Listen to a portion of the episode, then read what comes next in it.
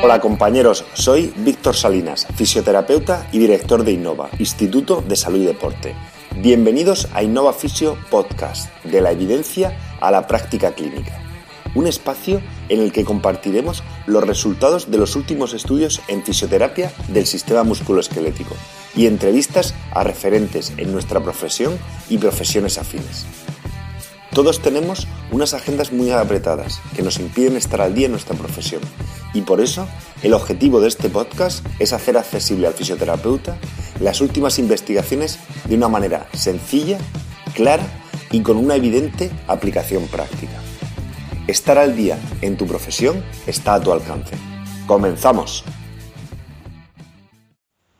Hola compañeros, bienvenidos a un nuevo episodio de Innova Fisio Podcast. En el capítulo de hoy hablaremos sobre los test clínicos para diagnosticar la tendinopatía del tibial posterior, saber si son fiables y cómo reflejan la correlación con los cambios estructurales en la imagen ecográfica. Un artículo publicado por Ross y colaboradores en el Journal of Orthopedic Sports Physical Therapy en 2021.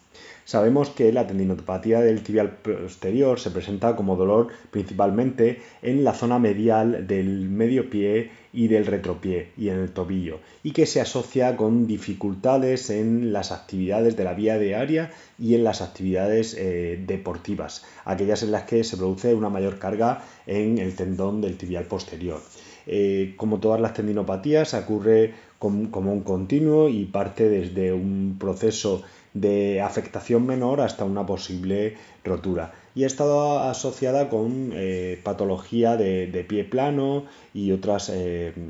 peculiaridades. Las características clínicas generales que se utilizan y que han sido recogidas en diversas revisiones sistemáticas en la literatura es que lo que más frecuente los criterios de inclusión es tensión a la palpación del tendón, eh, inflamación visual o,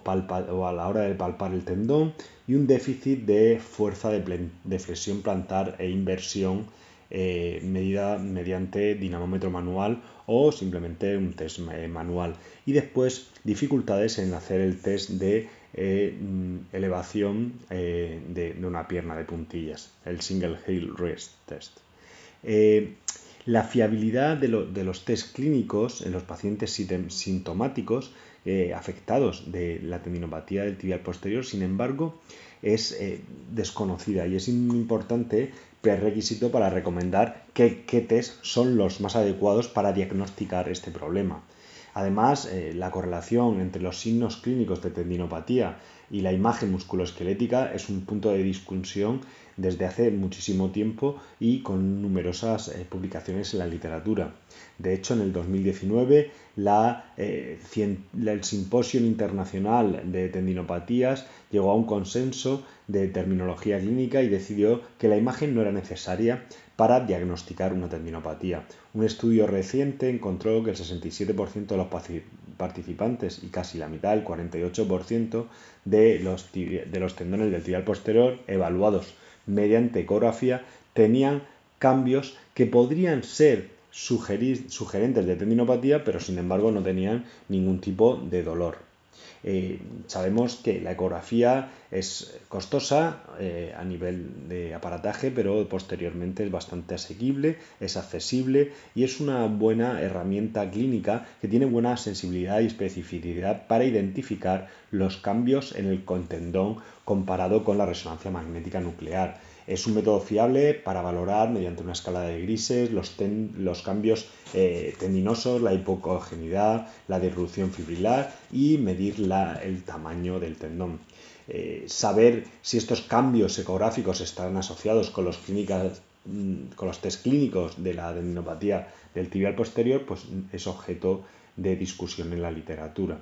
El principal objetivo de este estudio precisamente fue determinar la fiabilidad de los test clínicos más frecuentes utilizados para esta patología e investigar la relación entre los cambios ecográficos y estos test clínicos. Se condujo un estudio prospectivo de aquellos pacientes que tenían dolor medial en el tobillo y fueron valorados por dos fisioterapeutas con alta experiencia y por un ecografista con más de 20 años de experiencia realizando ecografía musculoesquelética. Eh, los pacientes, eh, para poder ser incluidos, deberían de tener entre 18 y 70 años, tener un dolor mayor de 2 en, la parte medial del tobillo o del pie, en, una escala analógica visual y que estuviera presente casi todos los días y por lo menos un mínimo de tres meses y que tuviera la capacidad obviamente de ir a la exploración clínica y ecográfica. Los test clínicos que se realizaron fueron eh, considerados positivos si había tensión en la palpación a lo largo de, todo el tendón del tibial posterior,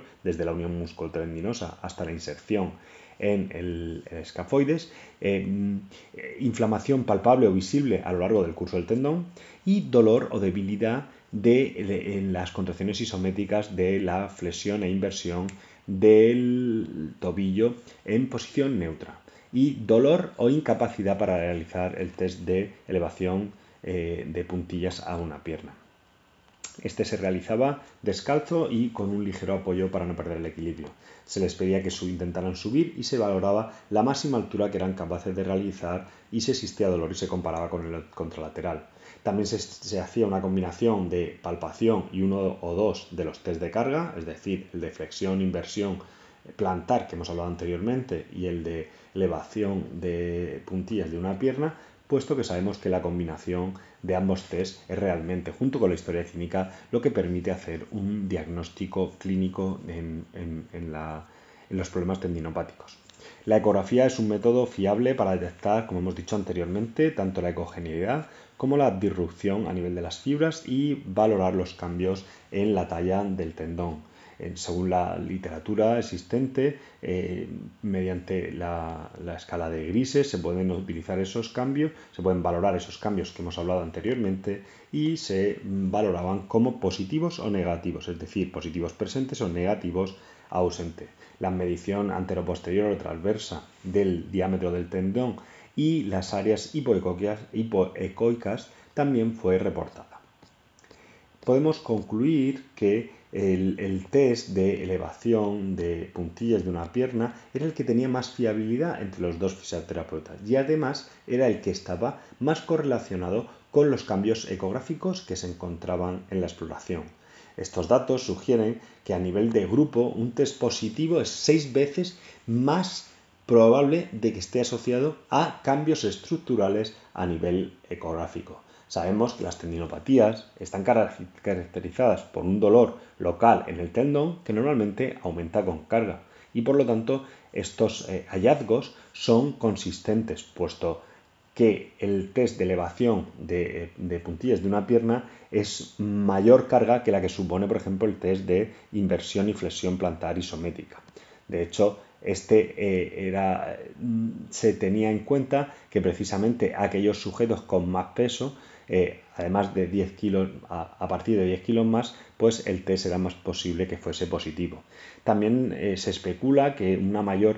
movilidad del medio pie en, el test de elevación de, puntillas de una, de una pierna podría llevar a un aumento de la demanda del tibial posterior, puesto que se está alargando y que sin embargo un pie que fuese más rígido pues eh, exigiría menos cargas a este tendón. De igual manera el test de manual probablemente primero no eh,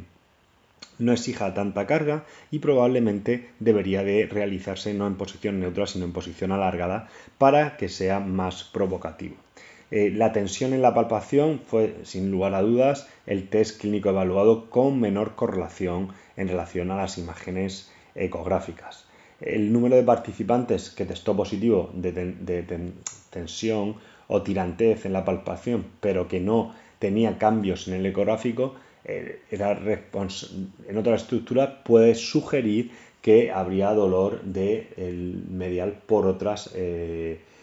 cuestiones como podrían ser una sensibilidad de la zona por medio del flexor del, dedo, gordo, un problema articular subastragalino o un síndrome del seno del tarso. Eh, desde luego, eh, la palpación a nivel de tendón eh, siempre queda en entredicho como test y desde luego como test único de cara a realizar un diagnóstico tendinopático.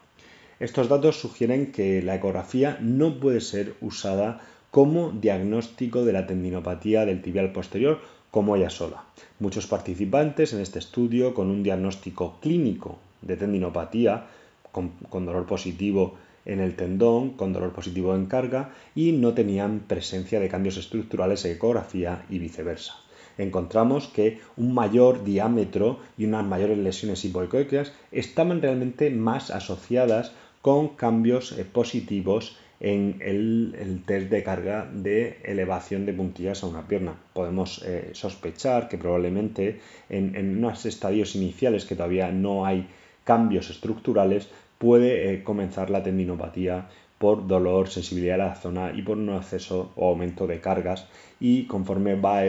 aumentando o progresando en el continuo de la tendinopatía podríamos encontrar más correlación a nivel ecográfico. Los autores concluyen que sin, lugar a dudas el test de, de, ponerse puntillas a una pierna era el más fiable de los test clínicos y que además se correlacionaba con eh, las imágenes más deterioradas del tendón en el test ecográfico y que el, resto de test eh, podían aumentar su fiabilidad si se utilizaban en conjunto. En definitiva, la tendinopatía del tibial posterior es eh, una entidad clínica que se debe diagnosticar de manera clínica con una buena historia clínica y con un clúster, con, una serie de diversos test que confirmen nuestro diagnóstico. Y probablemente en patología más avanzada sería interesante hacer una valoración ecográfica que viera las anomalías a nivel estructural del tendón a modo de seguimiento.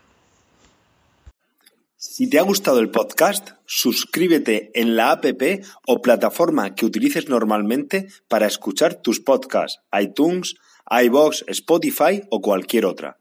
Te agradezco dejes una review, una valoración o un comentario con tu opinión. Cualquier crítica constructiva, sugerencia o idea para mejorar será bienvenida. Un saludo.